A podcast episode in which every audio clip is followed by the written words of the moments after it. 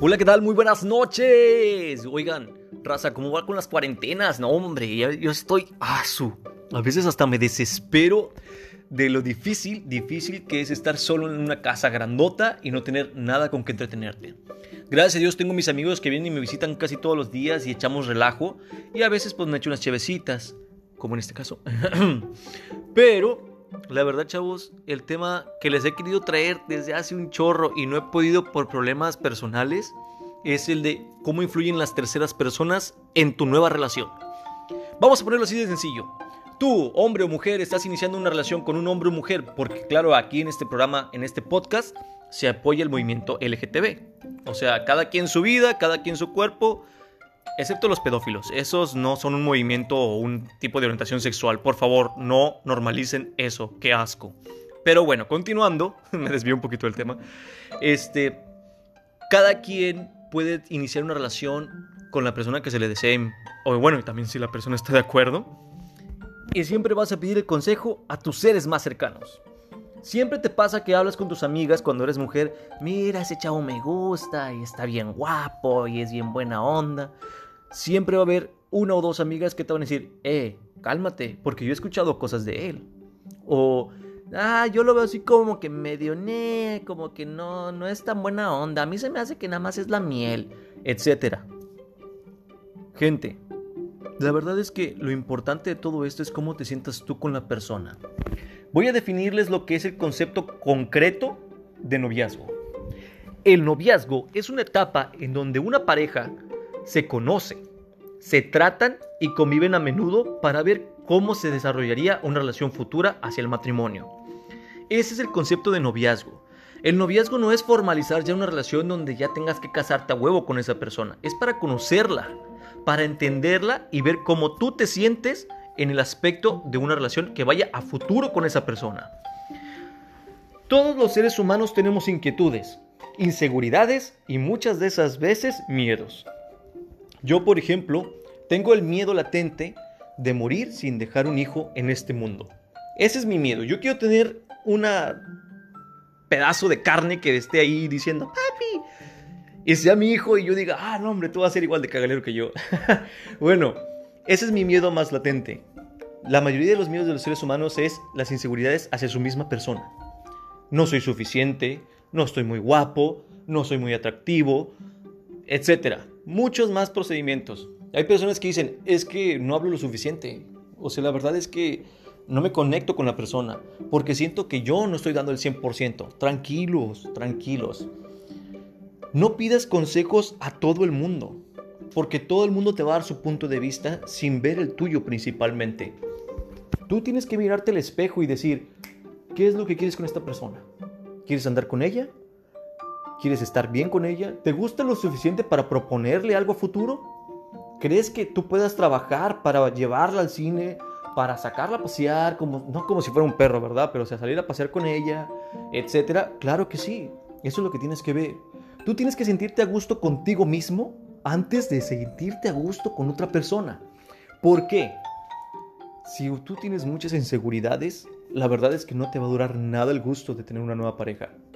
Porque las inseguridades hacen que tú cuestiones a tu, misma persona y pidas consejos de otras personas que no son tú.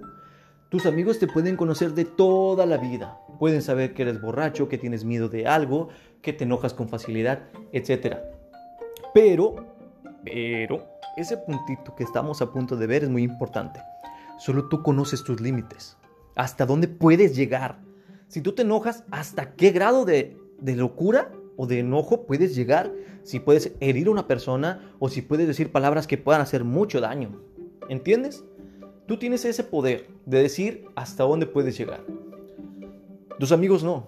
Y tu familia menos. La verdad es que últimamente las familias están muy desconectadas.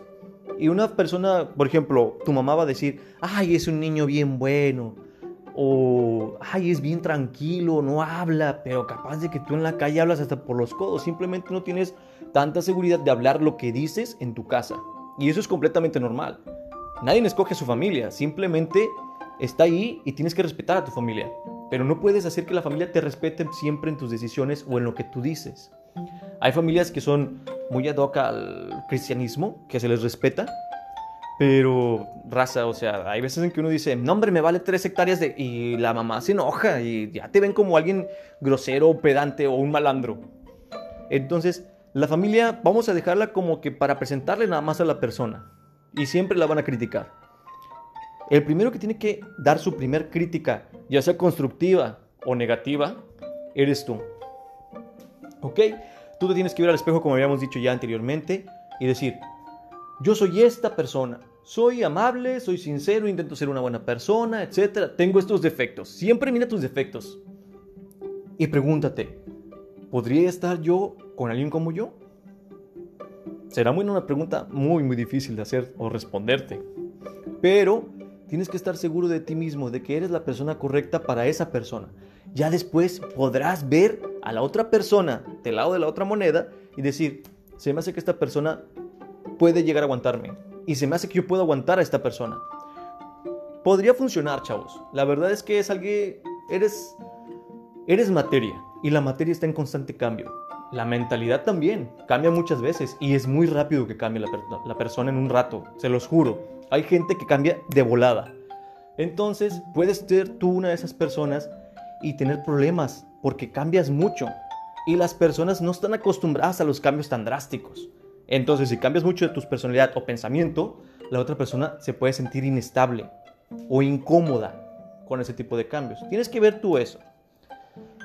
En sí, para que sean menos de 7 minutos, tú tienes que estar de acuerdo contigo mismo para tener una relación. Preguntarle a tus amigos te podría ayudar a ver ciertos puntos, pero no tus puntos. Tú tienes que ver tus puntos por ti mismo. Habla contigo mismo una noche antes de iniciar la relación y pregúntate, ¿estará todo bien si lo hago así? Checa las maneras de cómo puedes sobrellevar una relación. Y claro, si no se logra, no pasa nada. A todos nos pueden rechazar, o sea, somos seres humanos y a veces no queremos una relación. No es tanto tú, sino que la otra persona no decide tener una relación contigo porque no le atraes. Y es normal que no le atraigas a una persona. Yo no le atraigo a miles de personas y miles de personas no me atraen a mí. Entonces, es tranquilo esto, ¿ok? Para iniciar una relación, no pidas todos los puntos de vista de toda la gente que te encuentres, solamente de los más cercanos y no les pidas que entren tanto en la relación. Solamente pídeles la fase primordial que es cuerpo, forma de ser, comportamiento de la persona. Pero si ya te empiezan a llegar con muchos problemas, es relájate, yo estoy decidiendo andar con esa persona, déjame intentarlo. Así de sencillos. Discúlpeme por ser tan, tan tardado en estos aspectos, pero la verdad estaba muy ocupado. Chavos, les voy a pedir de favor que no apoyen al movimiento que está ahorita, que según se quiere hacer como que los que son pedófilos tengan un tipo de orientación sexual. O sea, quieren que la pedofilia sea un tipo de orientación sexual. No, señores. LGTB significa lesbianas, gays, transexuales, etc. Todos esos significan que son personas con orientaciones diferentes de sexo. Pero ser pedófilo no es una orientación sexual. Eso sí es una enfermedad. Échenle ganas, chavos. Aquí estamos como quiera. Discúlpeme por tardarme. La verdad me estoy disculpando mucho. Ok, disculpa. Échenle ganas. Ya saben, voy a estar publicando mis podcasts y voy a seguir con los temas. El siguiente tema lo estaré pensando en esta semana y ya pondré el podcast para el viernes.